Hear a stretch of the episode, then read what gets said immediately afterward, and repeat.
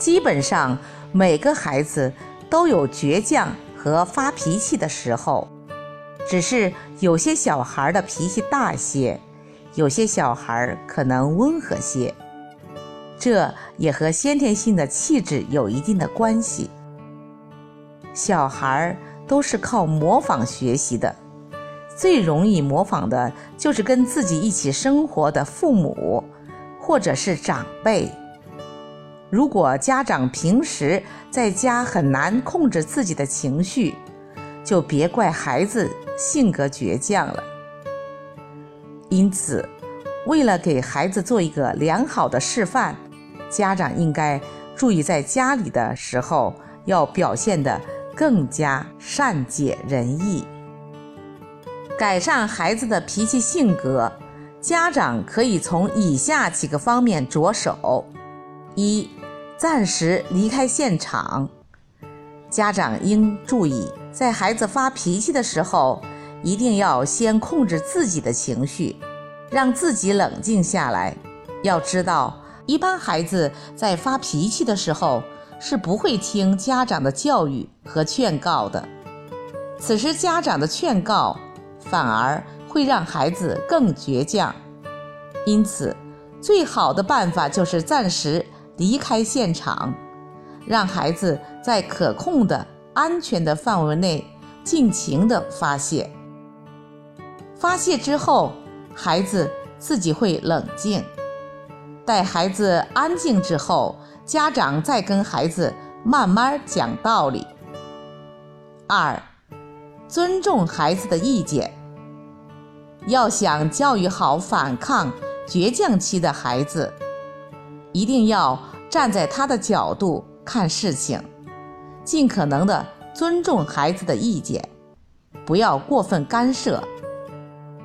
有些事情从成人的角度看可能觉得不好，但是孩子不一定能理解，毕竟孩子没有经历过成年，但是我们经历过童年。三。多和孩子沟通，孩子倔强性格的形成有很大部分原因是因为孩子成长阶段没有沟通和交流的对象，遇到事情无法处理，也无处诉说，只会自己发脾气。在孩子成长阶段，家长多和孩子做一些交流。了解孩子内心的想法，让孩子有表达意见的机会，帮助孩子试着去了解不合理的原因，并去探索合理的条件，建立自我约束的行为。四、提前约定时间。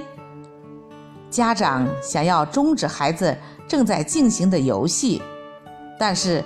又不想让孩子产生反感、抗拒的情绪，最好的办法是提前和孩子商量好游戏的时间，并且在游戏快结束时提前告知，让孩子心里有个准备。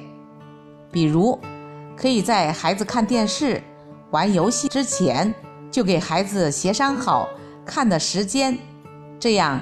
孩子提前有个心理准备，当游戏终止时，孩子也不会反应过激。五，恩威并用。很多家长在孩子犯错误的时候都会给予适当的惩罚，但是当孩子有良好表现的时候，家长也要给予恰当的奖励。真诚的表扬或者一件贴心的小礼物，都会让孩子觉得这样的行为是值得肯定的，孩子也会延续这样的行为。